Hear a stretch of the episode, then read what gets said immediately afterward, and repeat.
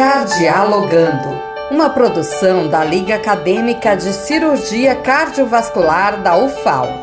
Em 2021, a Eurocopa chamou a atenção do mundo para algo além do futebol. O incidente com o jogador dinamarquês Christian Eriksen. O jogador sofreu uma parada cardíaca e voltou à vida poucos minutos depois. Quer saber como isso pode acontecer? A acadêmica Manuela Vilela vai explicar um pouco sobre esse fenômeno no episódio de hoje. A morte súbita é aquela que ocorre de forma abrupta e inesperada, geralmente por conta de algum problema no coração. Sua principal causa é o infarto, mas antes dos 35 anos de idade, ela começa a perder espaço para outras doenças cardíacas, como a cardiomiopatia hipertrófica, que é um aumento exagerado do coração, que é inclusive a principal causa de morte súbita em atletas. Nesses casos, a doença cardíaca de base acaba promovendo uma parada cardíaca, que, quando prolongada, resulta na morte súbita. Aliás, a morte súbita pode acometer tanto doentes como pessoas saudáveis, independente do indivíduo ser sedentário ou não, apesar dela não ser tão comum entre atletas. Bom, e o que seria então uma parada cardíaca?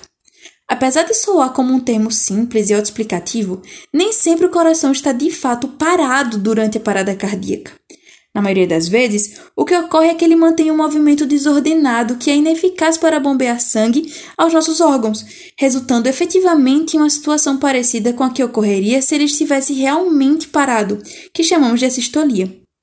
Tanto a fibrilação ventricular, com a situação em que o coração se mantém em um movimento parecido com o tremor, como a taquicardia ventricular, que consiste em uma situação em que o coração bate rápido demais para conseguir expulsar o sangue para os nossos vasos sanguíneos, são ritmos de parada cardíaca que respondem bem ao choque elétrico, ou seja, pode voltar ao ritmo normal, fazendo com que o paciente volte de certa forma à vida a partir da desfibrilação.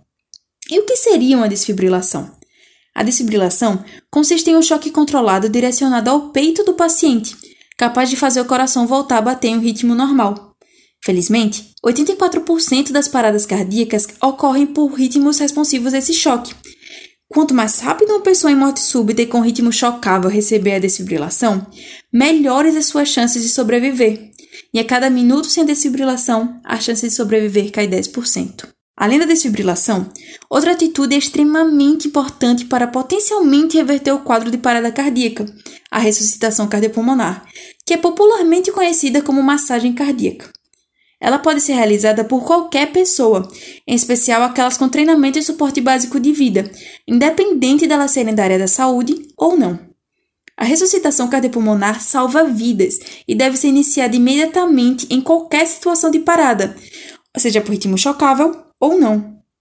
Os sobreviventes de morte súbita devem ser transferidos prontamente a um hospital com atendimento cardiológico, onde as causas que levaram à parada cardíaca serão investigadas e tratadas, podendo ser necessária inclusive uma cirurgia para a implantação do CDI, como foi o caso do jogador de futebol Christian Eriksen. O CDI é um desfibrilador pequeno implantado dentro do peito do paciente, que fica alerta durante todo o tempo, sendo capaz de detectar precocemente aqueles ritmos de parada chocáveis. Ao detectar algum deles, ele dispara um choque diretamente no coração do paciente, afastando o risco de morte súbita. Nesse sentido, é importante entender que a morte súbita por parada cardíaca é evitável, a exemplo do ocorrido com Erickson.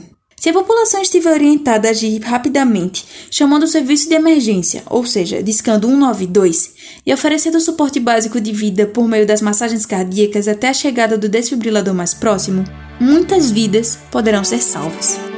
Você ouviu Cardialogando, uma produção da Liga Acadêmica de Cirurgia Cardiovascular da UFAL.